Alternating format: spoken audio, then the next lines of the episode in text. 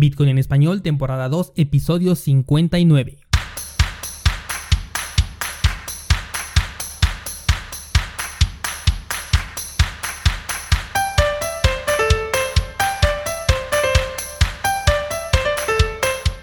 Bienvenido, esto es Bitcoin en español, el podcast donde hablamos de criptomonedas, tecnología, cadenas de bloques y por supuesto Bitcoin. Esta semana vamos a hablar de What If Bitcoin. ¿Qué pasaría si... Quédate porque ya lo vamos a ver. Pero antes quiero decirles que he recibido ya un par de correos electrónicos a través de contacto arroba cursosbitcoin.com donde me han preguntado si puedo hacer algún tutorial sobre cómo hacer staking en Cardano, en Neo y en algunas otras criptomonedas. Señores, en cursosbitcoin.com hay tutoriales sobre cómo hacer staking de Neo, de Ontology, Tesos, Waves, BitChain y otras criptomonedas. Y cuando se pueda hacer staking también en Cardano, también lo vas a encontrar ahí dentro de la plataforma. Tengo curso básico de trading, cursos para aceptar Bitcoin en tu negocio, curso para que no te afecte la volatilidad de Bitcoin cuando estás vendiendo un producto o un servicio y mucho más contenido que va creciendo semana con semana pásate a checar la página porque estoy seguro de que vas a encontrar cosas muy interesantes. Ahora sí, esto es Bitcoin en español y comenzamos. Lunes 14 de octubre del 2019, muchas cosas están pasando alrededor del mundo. Que si Argentina, que si Ecuador, que si Hong Kong. Las circunstancias alrededor del mundo están cambiando. Y cuando se tiene este tipo de acontecimientos se puede observar una constante. Y esta constante es que Bitcoin cobra relevancia dentro de los lamentables sucesos que encabezan las noticias de estos lugares hoy en día. Es por ello que cuando estaba eh, preparando el correo con el segundo paso de la estrategia preventiva que les estoy compartiendo a través del correo electrónico, me surgió una pregunta, de hecho una serie de preguntas, pero todo comienza con eh, este cuestionamiento abierto. ¿Qué pasaría si?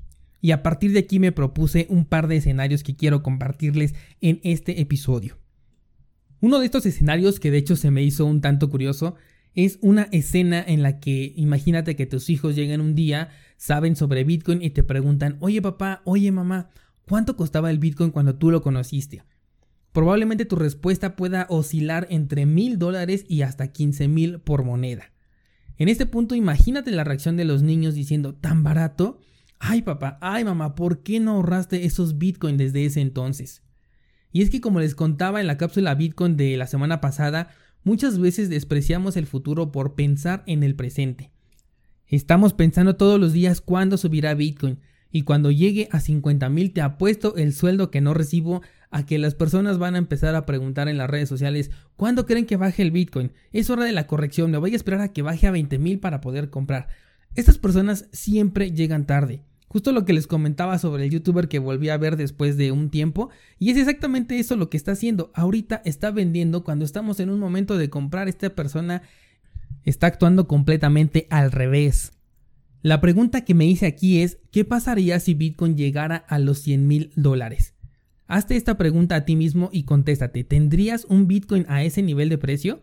O más difícil aún, ¿lo comprarías a ese nivel? ¿Te alcanzaría para comprarlo a 100 mil dólares un Bitcoin entero? Pero como hoy estamos esperando el movimiento para salirnos y gastarnos ese dinero, es muy probable que la mayoría de las personas que estén escuchándome en este momento no va a tener un Bitcoin cuando llegue a 100 mil, y mucho menos lo va a tener si llega todavía más lejos que eso. Ahora vámonos con la segunda pregunta. Para ninguno de ustedes es nuevo el hecho de que estamos ya en una crisis declarada. No sabemos cómo es que nos va a pegar, pero sin duda lo va a hacer. En estos casos de crisis, según estuve yo leyendo esta semana, la moneda de un país se devalúa cerca del 50% en el transcurso de tan solo un mes. Cuando esto sucede es cuando se le conoce al fenómeno como una hiperinflación. Hace un par de semanas comentaba con un amigo, oye, ¿qué vas a hacer si esto sucede en México? Y él me responde, pues lo que siempre se ha hecho en las crisis, amigo, comer frijoles y cobijarse. Esta es justamente la pregunta, ¿qué pasaría si la devaluación se diera en tu país al nivel que ya vimos en este mismo año en por lo menos cuatro países? O sea, no te estoy hablando de crisis anteriores de 1929 ni mucho menos de suposiciones, sino de eventos que ya son cuantificables y que pertenecen al año en curso, al año que estamos ahorita viviendo. ¿Estás preparado o vas a hacer lo que siempre se ha hecho en las crisis, como dice mi amigo? Pasemos al escenario número 3. ¿Te acuerdas cómo estaba Ecuador hace dos meses? ¿Te acuerdas que hace apenas un par de episodios te hablaba yo de que Hong Kong era una especie de paraíso fiscal, al menos hablando de los residentes de China? La pregunta en esta ocasión es ¿qué pasaría si en el país que vives llega un momento en el que dices pero si apenas hace un mes estaba todo bien, todo tranquilo? Sí había disturbios, pero pues nada fuera de lo que podemos considerar como normal. ¿Qué pasó aquí? ¿Qué pasó en mi país? Pues pasó que no te diste cuenta de todas las señales que no solo estaban dando en tu país, sino en el mundo entero.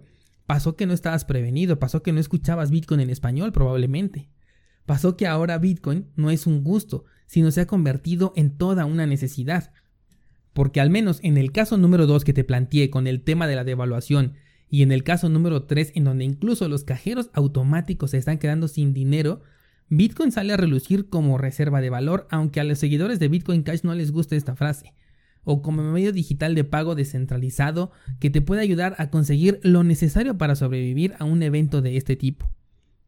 Yo espero que la mayoría de ustedes ya haya leído el white paper de Bitcoin. En caso de no ser así, en las notas de este programa te voy a dejar el enlace para que lo puedas descargar completamente en español y lo vas a encontrar en lotterybitcoin.com diagonal podcast. Bitcoin, señores, no es un instrumento para meter un poquito de dinero fiat y después retirarlo y gastarse la ganancia. Bitcoin es efectivo digital, es soberanía del dinero, es reserva de valor, es una protesta pacífica en contra del control monetario. Bitcoin es una revolución económica pacífica. Eres parte de la revolución si lo estás utilizando, pero cuidado, porque también puede hacer que estés tan acostumbrado a la recompensa inmediata y al dinero fiat que cuando Bitcoin suba lo primero que vas a hacer va a ser ir a comprar un auto y que cuando menos te des cuenta vas a tener que empezar a comprar Bitcoin otra vez desde cero porque te lo has gastado todo. Ante estos hipotéticos casos que he mencionado quiero darte dos recomendaciones.